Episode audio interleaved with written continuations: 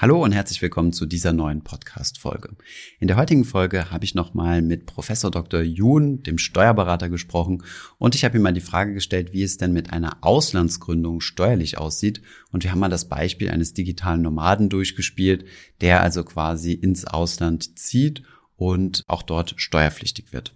Außerdem hat er mir auch verraten, welche Länder denn sehr beliebt bei seinen Mandanten zum Ausziehen sind. Und jetzt viel Spaß bei der Podcast-Folge.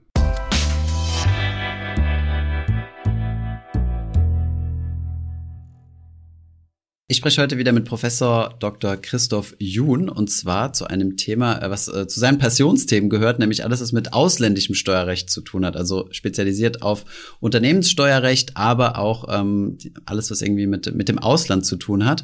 Von daher, äh, Christoph, ich habe mal einen, einen kleinen Case vorbereitet, wo wir, wo wir das Ganze mal durchspielen.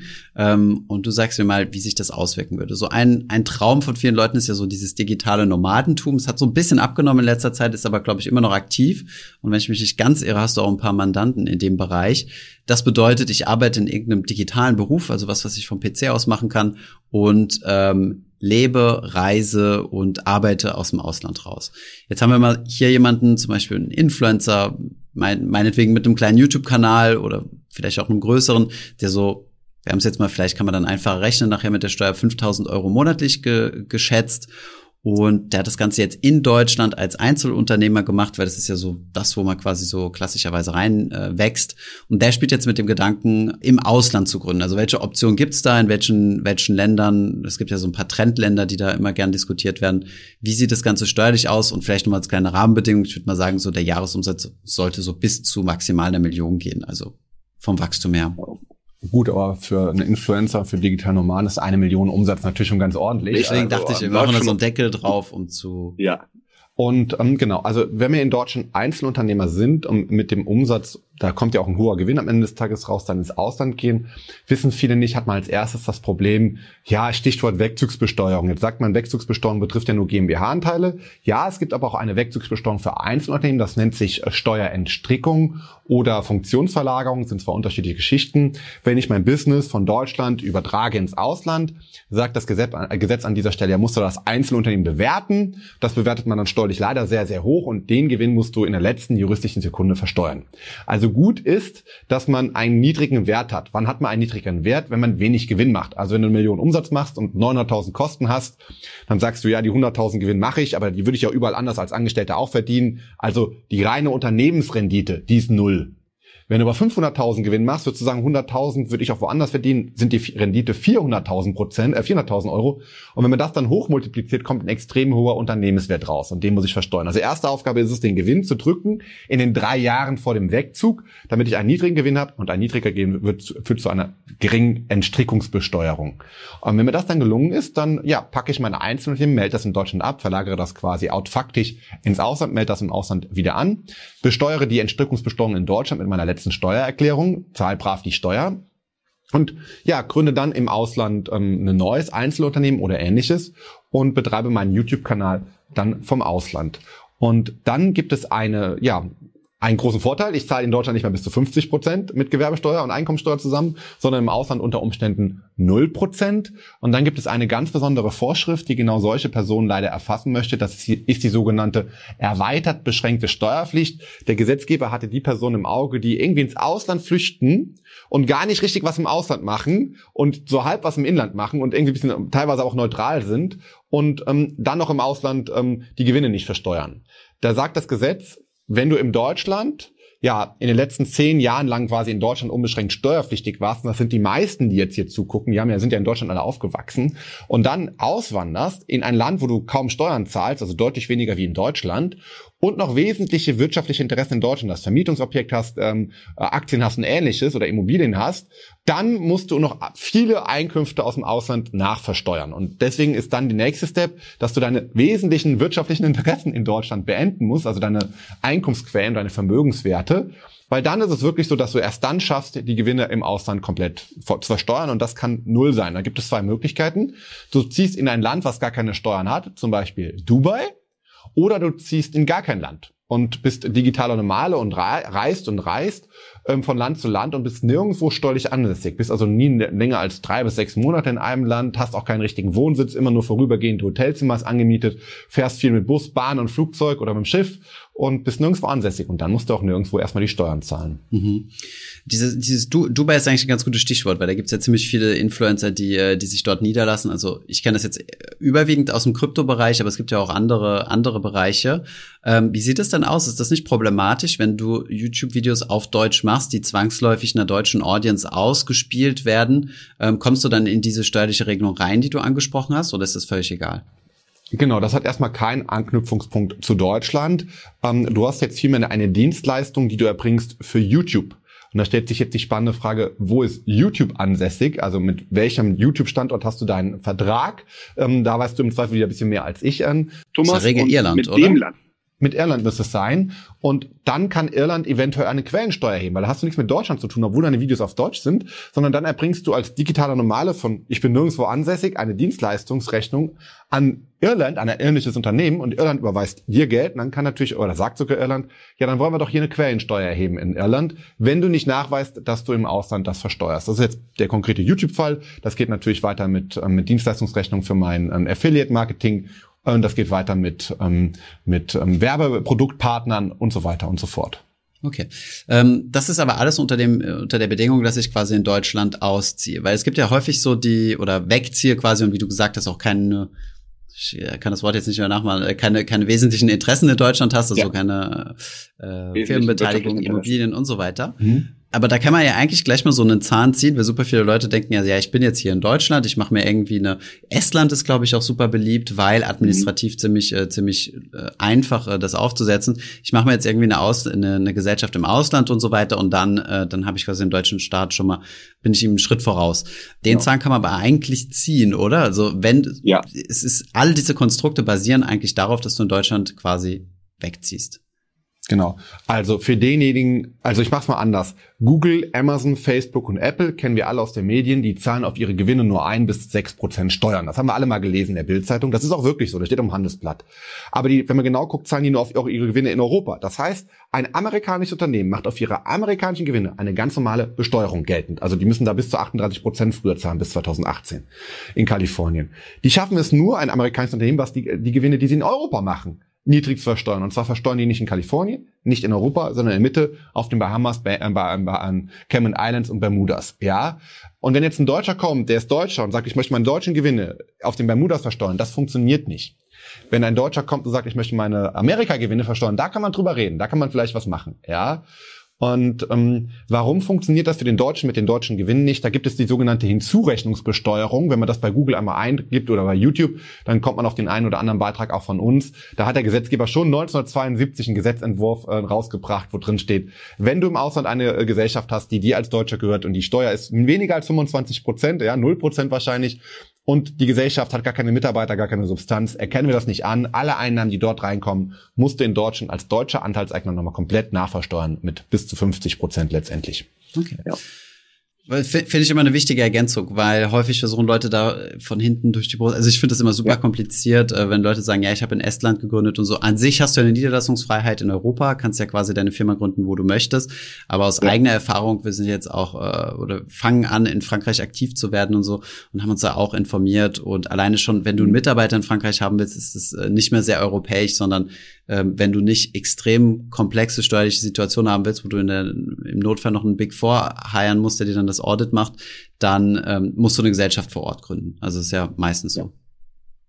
Ähm, wie sieht's dann aus? Also wenn ich jetzt bereit bin, äh, als digitaler Nomade äh, meine Koffer zu packen, was, was gibt's denn da so für Steueroasen? Wo, wo, wo gehen denn deine Mandanten hin, ohne jetzt irgendwie also Genau, es gibt, es, es gibt verschiedene Länder. Es gibt die digitalen Nomaden, die wirklich ständig reisen, die keine steuerliche Ansässigkeit begründen zu einem Staat. Das ist ganz spannend. Das kam sogar letztes Jahr im Oktober 2020 im Original-Steuerberater-Examen drin vor. Da Echt war ja jemand, der knüpft, genau, der löst alle, verlässt Deutschland komplett und ist in keinem Land steuerlich ansässig. Also klassischer steuerlicher Nomade. Ähm, total spannend für alle, die das Steuerberater-Examen geschrieben haben. Also es ist auch bei der Regierung, also bei einem Ministerium angekommen. Bei den Steuerberatern kann man dieses Modell, ja. Ähm, Das ist natürlich beliebt durchaus. Dann gibt es den Fall nach Dubai. Warum Dubai? Weil man dort eine gute Versorgung hat, man einen guten internationalen Flughafen, man zahlt null Steuern auf Einnahmen, auf eine Ertragssteuer, also auf Gewinne in, in Dubai. Total spannend und hat eine super moderne Infrastruktur. Und was viele unterschätzen, ist die Schweiz.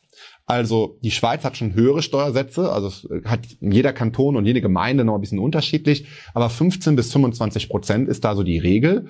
Und warum ziehen so viele in die Schweiz? Naja, weil man hat eine unmittelbare Nähe zu seinen Freunden hier in Deutschland. Man kann auf jede Geburtstagsfeier schnell hinfahren oder hinfliegen.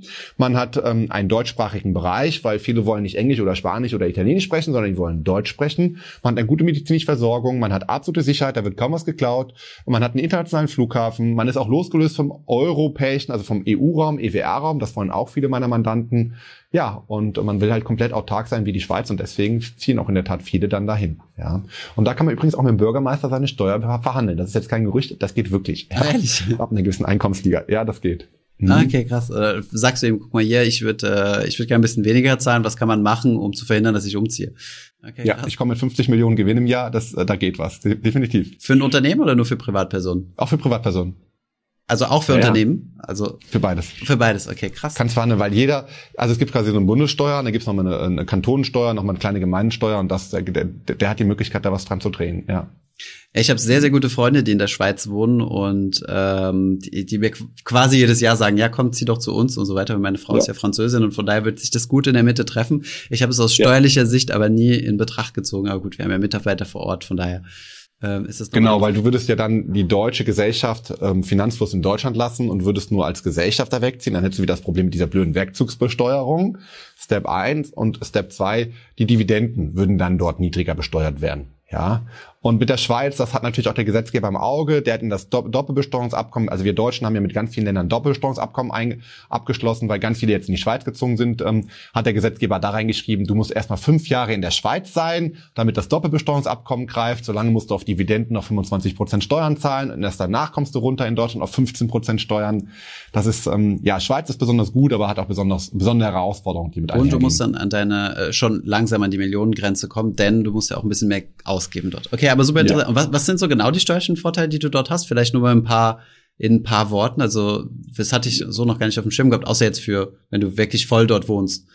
Genau. Ja, dass der, dass der Steuersatz in der Summe halt geringer ist, wo du in Deutschland bei 50 Prozent bist, bist du da halt zwischen 15 und 25 Prozent, wenn du das Kanton so aussuchst, dass du wenig Steuern zahlen möchtest. Wenn du natürlich in Zürich bist, ist alles wieder ein bisschen teurer, auch die Steuer ist da höherer, ja, im Kanton Zürich.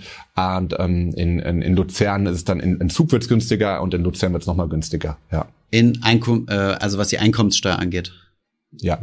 Ja, und mh, mm, die Unternehmenssteuer, die geht damit so ein bisschen Hand in Hand. Die ist von vornherein nicht so hoch, weil es ja eine Gesellschaft ist, die besteuert wird, aber auch die ist wieder kantonabhängig.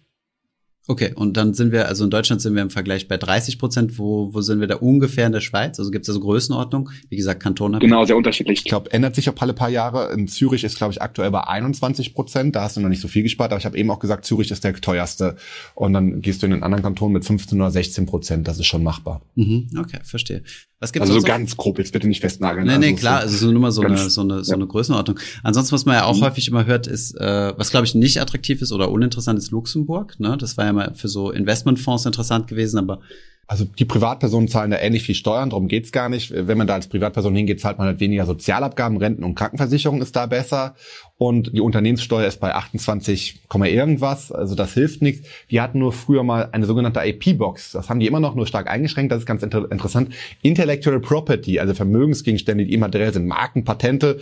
Große Unternehmen haben die nach Luxemburg oder Liechtenstein gepackt, weil die Länder haben dort gesagt, komm, ich gebe dir 80 Prozent Rabatt. Und bei 28 Prozent, 80 Prozent Rabatt sind dann 50,76 Prozent oder so hat man dann effektiv nur gezahlt und hat die Gewinne hier abgesaugt und die nach Luxemburg gepackt. Früher ging das in Luxemburg mit sehr sehr viele Arten von Einnahmen mit reinen Briefkastenfirmen. Das geht erstens jetzt nicht mehr und zweitens haben wir ja eben schon geklärt, dass so reine Auslandsgesellschaften aus steuerlicher Sicht von deutschen Anteilseignern, die in Luxemburg etwas machen, nicht anerkannt werden. Okay, verstehe. Ansonsten, äh, was hast du sonst? Also es gibt ja so also digitale Nomaden assoziiere ich häufig mit Südostasien. Ja. Weißt ja. du, weißt du, wie das da, ist? Das ist das attraktiver dort? Ja, ist auf jeden Fall attraktiver. Da haben wir jetzt in der Praxis nicht so viele. ähm, weil die dort meistens dann nicht steuerlich ansässig sind. Und wenn sie ansässig sind, dann äh, google ich immer und, und rufe einen Kooperationspartner an und der ruft mir dann die Steuersätze zu und dann schlage ich manchmal die Hände über den Kopf zusammen. Ich hatte letztens Afrika mit 45 Prozent. Ich habe gesagt, da sparst du nichts. Und er hatte mir gesagt, ganz ehrlich, ich gebe da einfach keine Steuererklärung ab und das interessiert dort keinen, da sind die Behörden anders, ja. Das ist so. Okay, ja, das ist ein Spezialfall. Ich bin Theorie, ja. Und das sind dann für, das ist ja aus Sicht des Staates dann noch nichts wesentlich. Die sind da in vielen Ländern noch nicht so gut aufgestellt. Das muss man berücksichtigen. Ja. Okay, verstehe. Und äh, du hast eben gesagt, äh, wenn ich in der Schweiz bin, kann ich äh, auf den Geburtstagsparty meiner Freunde gehen. Wie viele Geburtstagspartys darf ich im Jahr machen, bis die Deutschen dann sagen, ey, du warst so oft bei uns? Dieses typische Löw-Beispiel. Nee, genau, äh, Klinsmann, sorry. Genau, du kannst jeden Tag eine Geburtstagsparty wahrnehmen, auch drei Geburtstagspartys am Tag, ja. Wichtig ist nur, dass du in der Regel abends zurückkommst. Du darfst zwei Sachen da nicht in Deutschland haben. Das eine ist ein Wohnsitz, und da kennen wir alle den einen, einen, einen bekannten Profi, einen Sportler, der dann auch einmal die Schlüssel zu seiner, ich glaube, Freundin in München hatte und immer gesagt hat, nee, ich klingel immer und irgendwann kam raus, er hat doch aufgeschlossen, weil er, wenn er dann einen Schlüssel hat, dann hat er einen Wohnsitz. Das darf man nicht haben, man muss immer klingeln. Und das andere ist die bekannte 180-Tage-Regelung. Wenn ich also 180 Tage am Stück da bin oder für gewöhnlich gewöhnlich immer wieder nach Deutschland nicht zieht. Ähm, also ich muss für gewöhnlich in der Schweiz sein, da müssen meine Kinder sein, mein Golfplatz, äh, meine Sonnenbank, äh, meine drei Autos, äh, mein Sportverein. Und für gewöhnlich bin ich in der Schweiz und nur für Geburtstagsfahrten, Geburtstage komme ich nach Deutschland und ähm, ich habe da auch keinen Schlüssel, wo ich irgendwo fest übernachten kann. Ja, und ich fahre abends wieder, und spätestens nach 180 Tagen wieder zurück, dann ist das alles eine feine Sache. Dann kann ich auch so oft in Deutschland sein, wie ich will, aber immer nur vorübergehend. Okay. Und jetzt mal angenommen, ich habe äh, meine ganze Karriere im Ausland verbracht, äh, habe dort äh, schön Steuern gespart und hoffentlich war das nicht die einzige Motivation, denn das wäre ein bisschen traurig. Ähm, und komme nach 50 Jahren jetzt zurück und sag so, komm, das, äh, das Heimatland fehlt mir. Ähm, wie sieht es dann aus? Also kann ich da auch in irgendeiner Weise benachteiligt werden? Also gibt es quasi so eine, wie die Wegzugssteuer nur in die andere Richtung?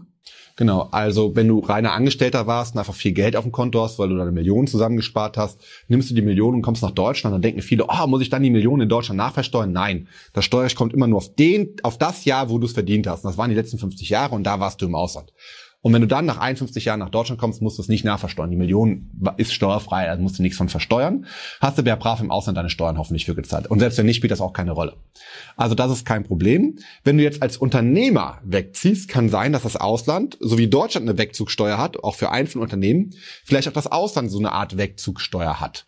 Wenn du damit einer GmbH aus dem Ausland kommst nach Deutschland, ist das nicht so der große Vorteil. Du kannst einen Nachteil im Ausland haben, hast erstmal keinen Vorteil in Deutschland. Spannend wird das, wenn du Einzelunternehmer bist. Wenn du also Freiberufler warst oder Einzelunternehmer warst im Ausland, vielleicht wollen die auch so eine Steuerentstrickung haben oder eine Wegzugssteuer haben. Vielleicht interessiert mich nicht. In Deutschland bewertet man dann dein Unternehmen und mit diesem Wert, den kannst du, das kannst du aktivieren und davon kannst du abschreiben. Das ist super spannend. Also, wenn du jetzt zum Beispiel die YouTube-Filme im Ausland gemacht hättest, in Frankreich, und das hätte einen Wert und du würdest als Einzelner nach Deutschland kommen, würde man diese ganzen YouTube-Filme bewerten. Das wäre dann ein unglaublich hoher Wert und du könntest dann die YouTube-Filme abschreiben. Die nutzen sich ja über die Jahre ab. In 20 Jahren haben sich dann aufgebraucht. Und durch die fingierte Abschreibung von diesem hohen Wert hast du natürlich extreme Steuervorteile, wenn du mit deinem Einzelnen nach Deutschland kommst. Und da muss jeder, der zuzieht, mal so drüber nachdenken, was hat er denn da für Werte, die er ansetzen kann und vielleicht eine Kundenstamm, vielleicht eine Marke, ein Patent, ähm, ein Logo, ich weiß es nicht. Und davon kann man abschreiben. Das ist natürlich super, super spannend. Mhm. Okay. Ja, Empfehlung auch an diejenigen, die jetzt eine gute Geschäftsidee haben, vielleicht ins Ausland zu gehen, wo noch, wenn noch nichts Großes da ist, im Ausland was groß zu machen und dann nach Deutschland zu kommen. Kann man mal drüber nachdenken. Ja, das ist natürlich immer die Spekulation, ob das klappt, ne? Weil du, ja. allein die gute Idee reicht natürlich nicht, aber es wie bei den Immobilien.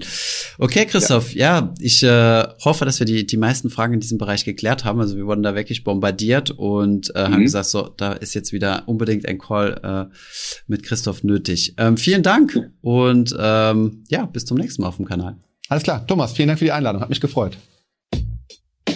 Ich hoffe, diese Podcast-Folge hat dir gefallen. Wenn ja, dann zöger doch nicht in deinem Umfeld über diesen Podcast zu sprechen, bei Freunden und Bekannten.